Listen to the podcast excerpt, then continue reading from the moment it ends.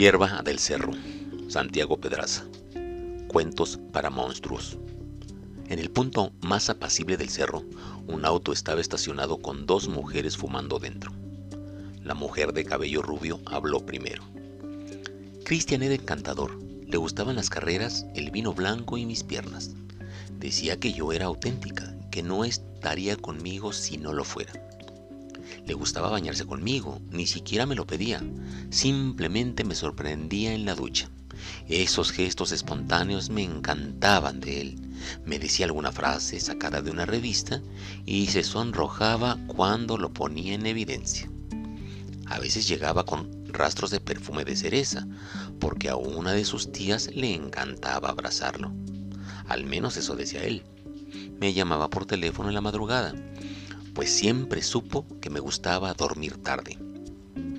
Entonces me contaba lo que iba a hacerme cuando me tuviera enfrente, y sabía sacarme una sonrisa traviesa con alguna locura que se le ocurría. Tenía un don para entrar al corazón de las mujeres. Una vez me dijo que lo heredó de su abuelo. Cuando se sorprendía, sus cejas se arqueaban como las alas de un cisne. Eso me fascinaba. La mujer de cabello castaño habló después. Definitivamente encantador. Me llevaba a mi restaurante favorito y se ponía nervioso si se topaba con alguien que lo conociera. Decía que mis ojos eran ventanas a un universo distinto. Ahora sé que lo sacó de una revista. Lo enloquecían los vestidos de encaje y mi perfume de cereza.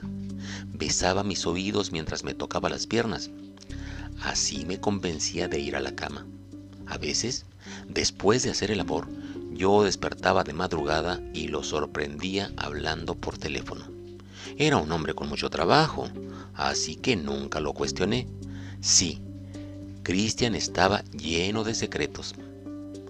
Ambas mujeres estallaron en risas y terminaron su cigarro casi al mismo tiempo. Después fueron a la parte trasera del auto y abrieron la cajuela. Ahí estaba el cuerpo de Cristian, muerto igual que la hierba del cerro. Estaba envuelto en sábanas y sacarlo no les costó trabajo. Lo arrastraron hasta la orilla de un barranco sin interrumpir en ningún momento la divertida conversación. Intercambiaron un par de anécdotas más y luego arrojaron a Cristian por el monstruoso precipicio. Donde las piedras lo recibieron con hostilidad. Durante los próximos días, los cuervos no pasarían hambre.